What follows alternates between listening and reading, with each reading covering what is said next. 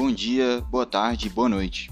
Começando mais um podcast do Cruzeiramento, o episódio Já Perdi a Conta.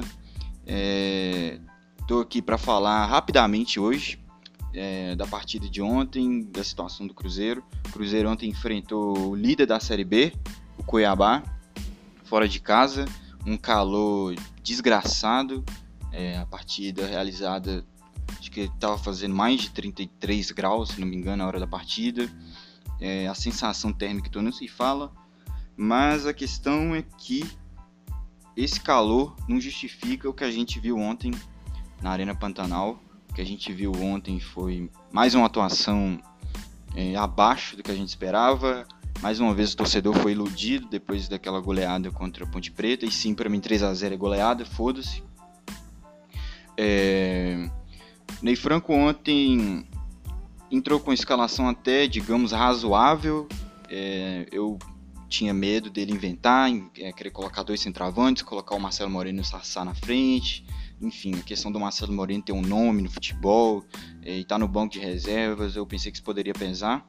Felizmente não pesou, é, ele entrou ali com o Regis, Maurício e com o Arthur Kaique. É, o Maurício fazendo ali o meio, o Regis caindo pela direita, é, mas durante o decorrer da partida ali, com a inoperância ofensiva do Cruzeiro, eles trocaram bastante de posição. Eles praticamente rodaram, todos passaram por todas as posições ali da frente. É, e o Cruzeiro nada conseguia criar. Era um time completamente espaçado, assim, era defesa, um abismo e o ataque. Não tinha a ligação.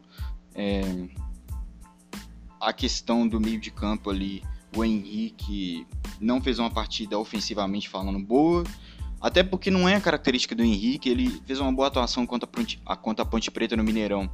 Mas é sempre bom lembrar também que era um outro contexto, era uma partida ali que a Ponte Preta foi mais para defender mesmo. A questão contra o Cuiabá era um time mais perigoso, era um time que se lançava ao ataque também, sempre que, poder, sempre que tinha oportunidade.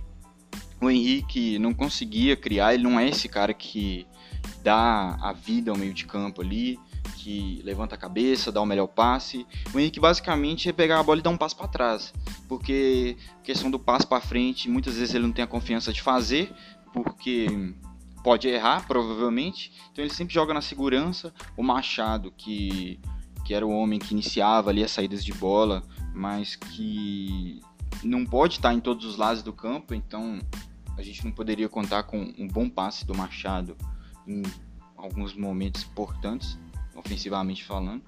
No primeiro tempo, a gente teve uma boa chance num contra-ataque, o Regis puxou, mas que tomou a decisão errada, prendeu a bola demais. A gente tinha o Matheus Pereira disparando uma ponta, tinha, se não me engano, o Sassá também mais à frente, o Regis prendeu a bola demais, perdeu. Então foi aquele primeiro tempo assim, bem morno, bem sem chances. O segundo tempo tinha tudo ali para ser um pouco melhor, para ver se o time é, pelo menos lembrava a atuação que teve contra, contra a Ponte Preta. Mas o que a gente viu foi o Ney Franco, é, esse treinador que a torcida em peso foi contra quando foi anunciado. A gente não queria esse treinador aqui. É, a gente já sabia que era um treinador fraco, que não era um treinador que iria fazer grandes mudanças significativas taticamente falando. É, ontem errou mais uma vez, feio, errou assim, erros. Eu nem sei nem dar um nome para o tipo de erro. É, matou o time, substituiu errado, é, tirou o Regis, tirou o Maurício, que são jogadores, principalmente o Regis, que tem características de armação, é, que podem fazer essa ligação defesa-ataque, entendeu? Que é o famoso meio de campo, gente. Uma coisa, conceitos. Tô falando aqui uns conceitos básicos de futebol. O Ney Franco abriu mão desses dois jogadores, lançou o Rafael Luiz, que é um jogador de ponta e velocidade, e lançou lançou o Moreno. É... Mais à frente a gente teve um problema ali com o Henrique, saiu reclamando de dores, se não me engano, entrou o Cabral no lugar dele.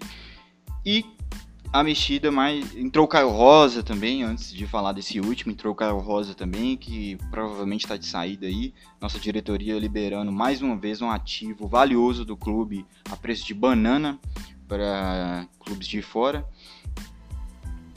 E o melhor da noite, a melhor substituição da noite, Robertson. Sim, Ney Franco, mais uma vez, com o Cruzeiro precisando do placar, colocou o Robertson. Deixou o Robertson e Moreno batendo cabeça lá na frente. Abriu o Caio Rosa de um lado, Rafael Luiz. É... Se eu não me engano, Rafael Luiz terminou até na lateral direita a partida. Mas sim, o Arthur Kaique. Então Rafael Luiz de ponta mais pela lateral e o Arthur Kaique mais à frente. É assim que o Ney Franco imaginou que o Cruzeiro poderia ganhar a partida ontem. É... Sinceramente, eu achei tosco, achei desrespeitoso com o torcedor que assiste as partidas. É, na coletiva ainda teve a cara de pau de dizer que colocou o Robertson pelas características de armar o time. Sim, se você conferir a coletiva, ele usou essas palavras pelas características do Robertson de armar o time. É, um atacante que tem mais idade que gol, um atacante que nem gol faz, mas nosso querido Ney Franco achou de bom grado colocar ele para armar o time. Já não bastava a partida, duas partidas anteriores, ou três, que ele chegou a colocar o Ramon para armar o time. Uma partida que o Cruzeiro atuou mal para variar.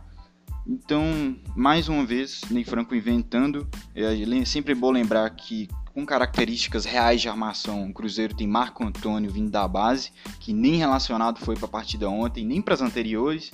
No banco ontem tínhamos Claudinho, que foi o maior investimento do Cruzeiro esse ano. É um jogador que veio da Ferroviária, um jogador jovem que chegou aqui com grande expectativa do rendimento dele. Mal entra, hoje em dia ele nem entra, nem lembro a última partida que o Claudinho entrou.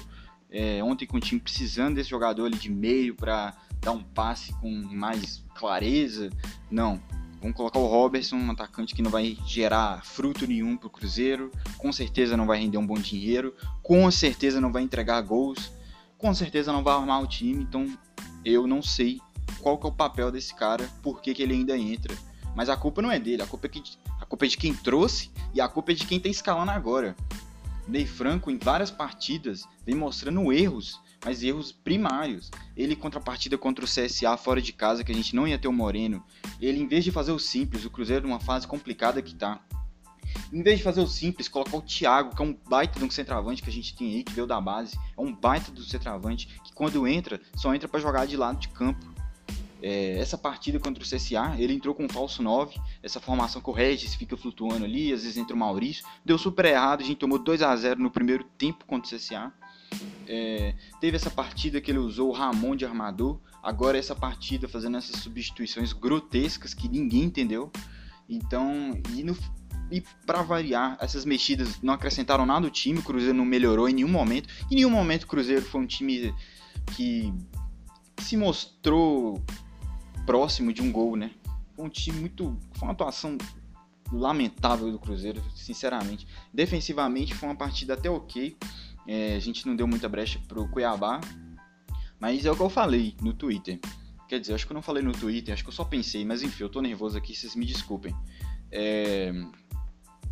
Se na bola nenhum dos dois times fez por merecer, ganhou a partida quem foi menos estúpido nas substituições.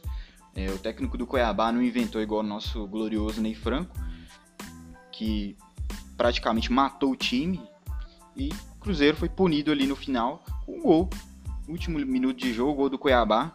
É um gol que é para ilustrar o quão nosso treinador é fraco, o quão nosso treinador falhou ontem, mexeu errado, é, perdemos um ponto que a gente estava ganhando, que já não era grandes coisas, sinceramente. Na situação que o Cruzeiro está, o Cruzeiro tem que ganhar todas as partidas mesmo.